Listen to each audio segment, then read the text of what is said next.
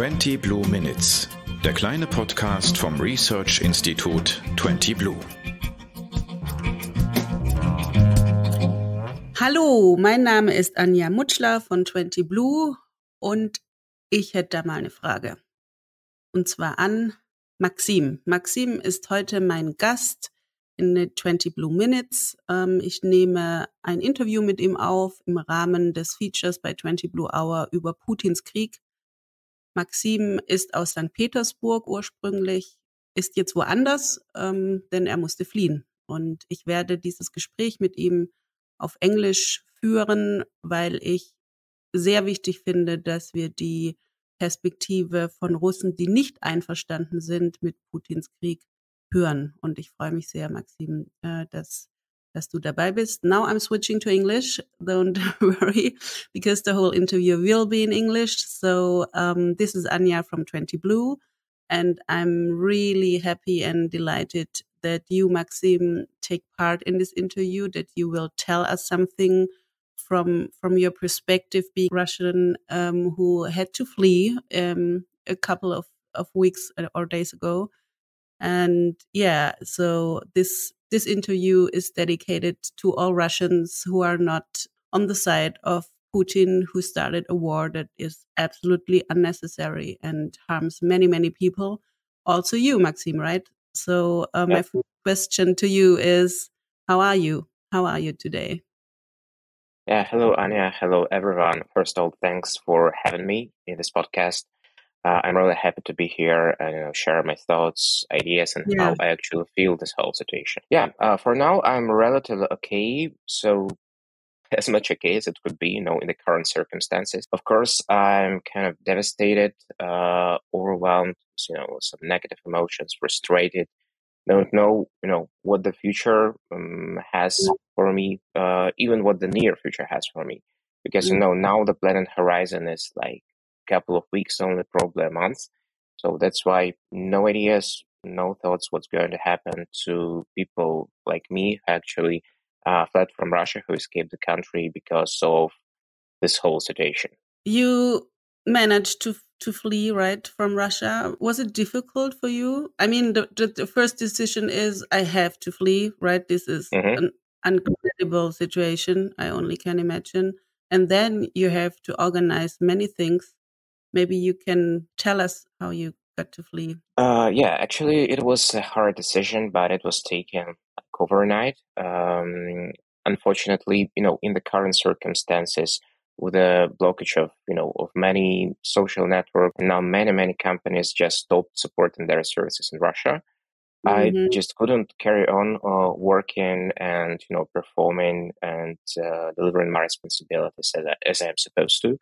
Uh, that is why I actually have to uh, had to flee some country where the services at least work and where I uh, was able to carry on do what I was supposed to do for my company. It was really super hard decision as you know I had to leave my uh, home, my friends, my family but Mhm. on the other hand, uh, you know, uh, when I just crossed the border, it was like a breath of fresh air because, you know, the Mhm. last couple of weeks that I was in Russia was just really unbearable.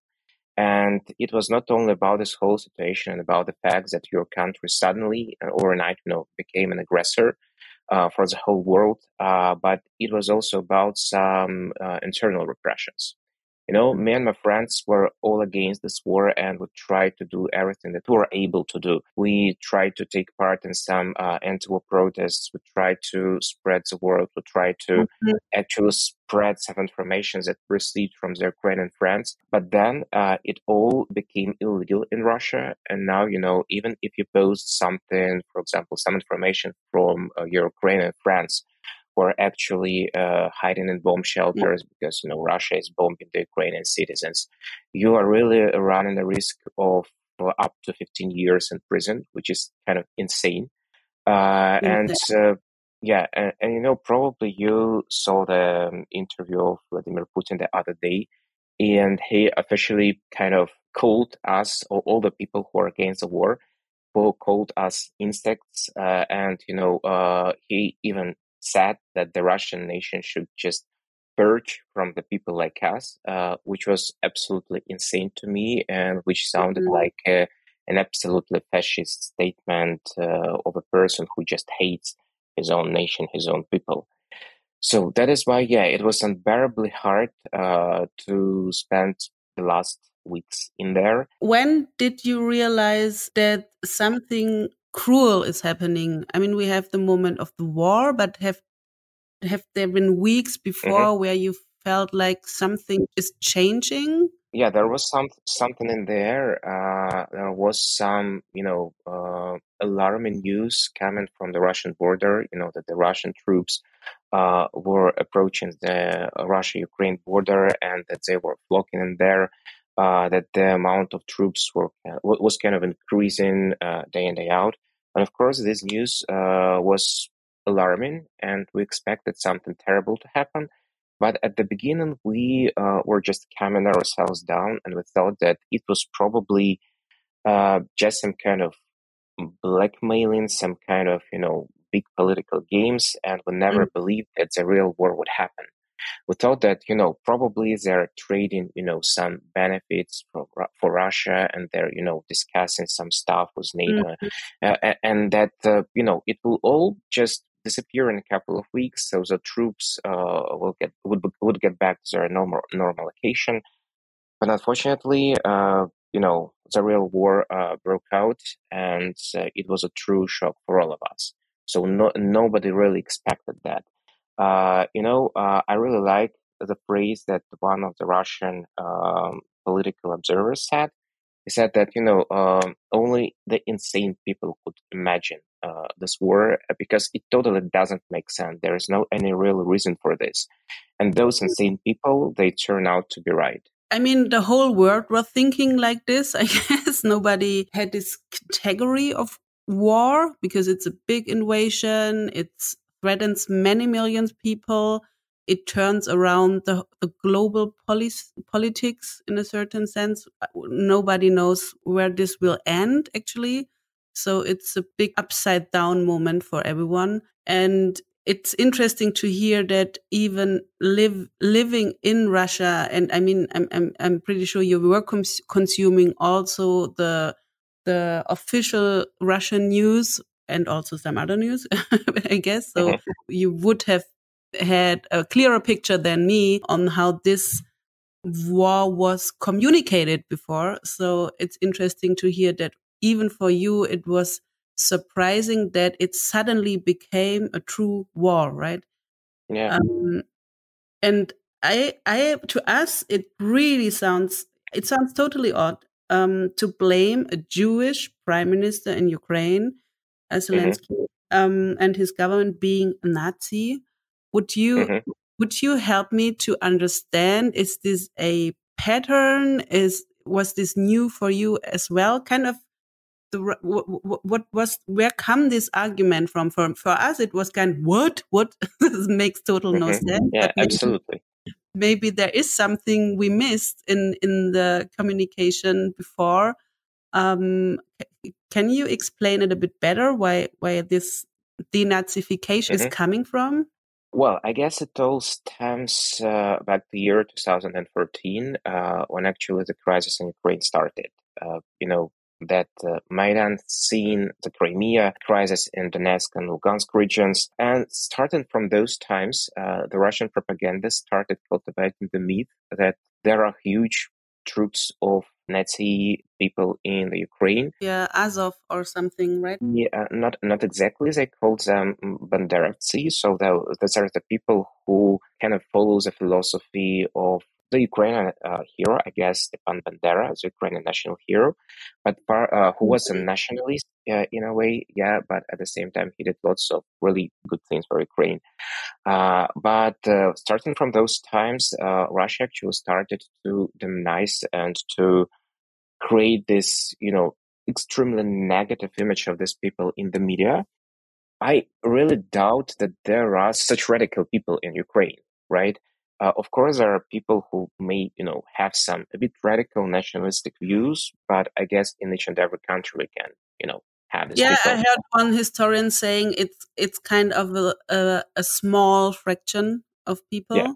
and Yeah. it's kind of blown up to a mass of people, um, which is a typical fake news um, strategy. So you take one bit of one bit of true and make Mhm. it very big and very mainstream. I guess this is what Yeah. was happening. Mm. Yeah, exactly. They just ex- exaggerated the whole thing, and uh, now uh, what uh, they justify this war with, uh, they actually are saying that uh, they want to again purge uh, Ukraine and all the Ukrainian territories from these neo-Nazi people, which is kind of not true because they're really uh, fighting with the Ukrainian army and with the regular Ukrainian people. Probably there are such people I actually don't know because you know I'm not in Ukraine, but it's definitely not the reason for this invasion. Uh, It Mhm. cannot be justified, you know, in any way. Yeah, the Russian people uh, uh, have been kind of brainwashed with this myth and propaganda actively cultivated it and now you know uh, lots of families are split because of that because especially the old generation who remembers you know the consequences and the Mhm. aftermath of the Mhm. world war ii they have this negative image of uh, nazis and probably the russian propaganda managed to create you know this puzzle this image in their minds to create this connection this bond with those times right? And uh, even the older generations they uh, also kind of justify that. They say okay probably there are some neo-nazis in the ukraine and that's why our army should go there kill these people and let the ukrainian people be free uh, live happily and you know live in a free state. Um, A- and it's really kind of blowing my mind out. I, I cannot understand the logical connection between that uh, because how can you actually make the nation free by destroying their cities, by killing the citizens, and chasing for some, you know, fake and m- mysterious thing that actually even probably doesn't exist in there, right? So it totally doesn't make sense to me. do uh, Russian media show images of the war and destruction? No, they they show something else, or Yeah, they don't show, you know, the destruction of the Ukrainian cities that much.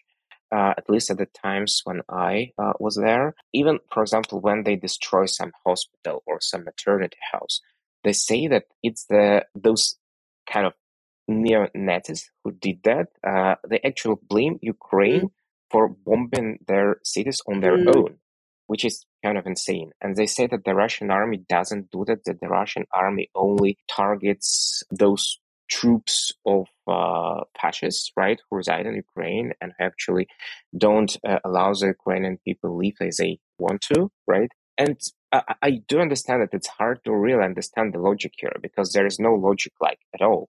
No? But the Russian media, yes, says that uh, it's the Ukrainians who actually bomb their own cities, you know, if, if something terrible happens. And they don't uh, really show, you know, how the Ukrainian people suffer, how, uh, you know, how many people are killed, how many kids are killed. They just don't highlight that. When you just hear and watch the briefings of uh, the Russian uh, Ministry of Defense, they only report how many, you know, targets of the Ukrainian troops, yeah, uh, they managed to destroy. They say nothing of casualties, neither from the side of the Russian army nor uh, from the Ukrainian population. It's all kind of mystery, uh, and as I mentioned before, you cannot actually spread uh, the stats from the Ukrainian side because this way you also run a risk of imprisonment in Russia. That's why it's kind of total mess, total uh, absence of any logic. and there is no fast way back. This is what I'm afraid of because it it feels like a perfect second reality. You hmm take a fact, you turn it around, make another fact of it, and then it becomes another true fact. So this is this is a building for me actually, where some I don't know how many Russians. I don't know if there's a majority now who lives under this second reality building, and then everything makes sense again. But for me, the, my biggest fear is that there is built something that is a lasting thing. So because it will not be easy to demilitarize in words and action, because Mhm. then the whole building crashes and um, that that is such a big threat, I guess, for Putin's Mhm. government that they will do everything to keep it up, right? Yeah. I hope I'm exaggerating, but do you think about it? Yeah, I can't but agree with that. Yeah, it, can be this way. N- nothing to add here. What makes this with you? I mean, you are a kind, open, democratic thinking Russian person. You have many friends who think the same way. Do you have a home? Do you still have a home? Where where is your mind feeling safe right now? Well, it's uh, yeah, it's a super hard question for me uh, because you know, um, I really feel that I don't have home anymore, uh, and I definitely Mm. don't want to get back to the country until you know it uh, it is executing this policy, right? Because uh, I am ashamed in many ways, you know, in front of my Ukrainian friends. I feel this guilt. I feel this sense of remorse. On the one hand, we tried to do something, you know, to change the situation. We tried Mm. to at least convince our surroundings, our friends and families, that the Russia is going in the wrong direction. Uh, the Russian Federation is going in the wrong direction. That we should probably change something, or at least reconsider some things.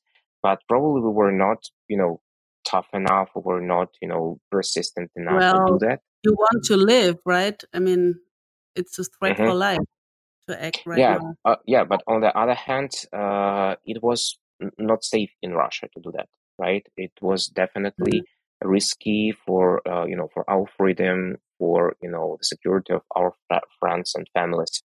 And this was it like years ago as well. Uh, yeah, yeah, yeah. It didn't happen overnight, right? The Mm. situation, uh, you know, has been developing, and that's starting from the year 2014, uh, from the events that are connected with Mhm. Crimea.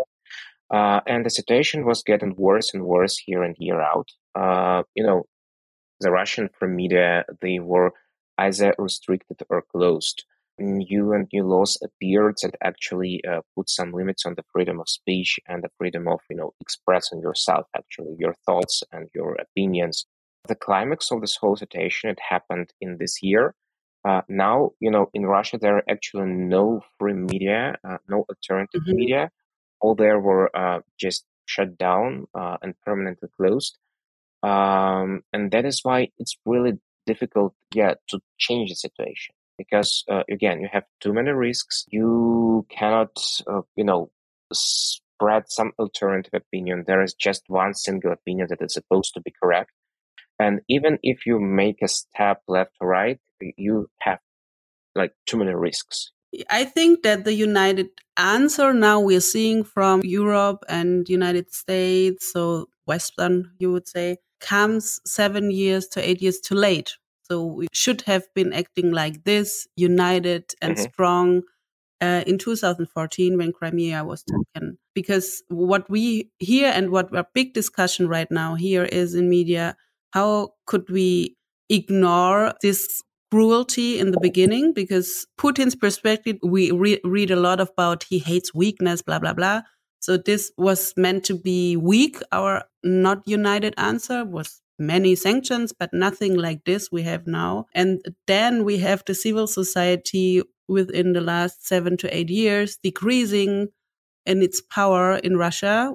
Um, Mhm. This is what I saw. We had some news the month before this invasion started that NGOs were closed down. We talked a lot about the Navalny case, where we saw a bit of the cruelty um, this government was was using against people trying to keep up to um, yeah fight for free democracy. But to be honest, I think we missed this point in 2014 because since then we had this spiral, and this is kind of the dead point now and it's nearly an impossible i guess and this is why i'm assuming most of your friends have fled um to act right now because it's a threat for life and and y- Mhm. it's nearly impossible to do something right Yeah, so uh, you're absolutely right about that. Uh, because being in Russia, you cannot literally help